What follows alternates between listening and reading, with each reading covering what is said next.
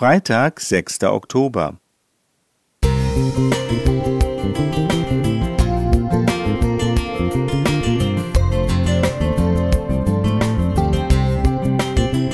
Ein kleiner Lichtblick für den Tag.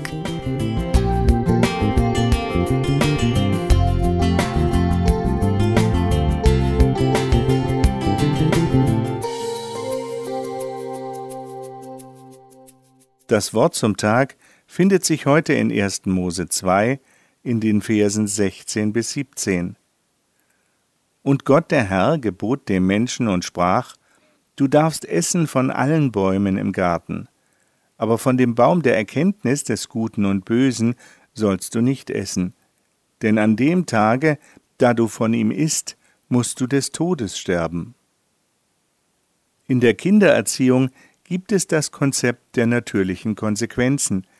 Als vierfacher Familienvater fällt es mir nicht immer leicht, es erfolgreich anzuwenden.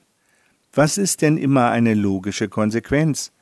Und wenn mein Kind sich entscheidet, mit der Konsequenz besser leben zu können als mit dem von mir gewünschten Verhalten, komme ich dann als Vater damit zurecht? Wie hat Gott das mit dem heutigen Bibeltext gemeint? War das auch so eine natürliche Konsequenz, und wie erfolgreich war er damit, die zukünftigen Folgen gleich von vornherein anzusprechen? War es am Schluss vielleicht eine leere Drohung? Schließlich haben Adam und Eva noch hunderte von Jahren danach gelebt. Ich habe schon viele Erklärungsversuche dazu gehört, zum Beispiel, dass der Mensch geistlich gestorben sei, also die Verbindung mit Gott betreffend. Oder dass an dem Tag das langsame Sterben des Menschen begonnen habe. Wieder andere meinen, es war die Gnade und Barmherzigkeit Gottes, die hier bereits wirksam eingegriffen hat, so dass sie nicht unmittelbar sterben mussten.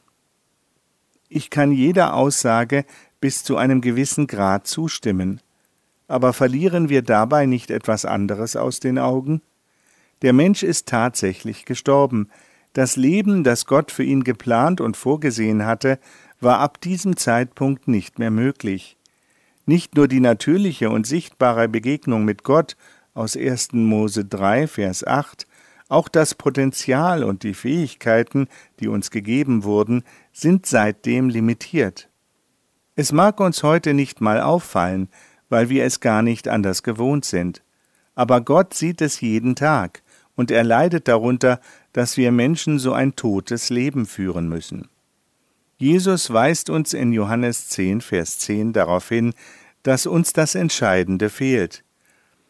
Ich aber bin gekommen, um ihnen das Leben in ganzer Fülle zu schenken. So heißt es in der Neues Leben Bibel. Ziel seiner Erlösungstat, seines Auftrags war es, insbesondere dieses Verlorene für uns zurückzugewinnen und damit die natürliche tödliche Konsequenz der Sünde für immer aufzuheben. Danke, Jesus. Alexander K.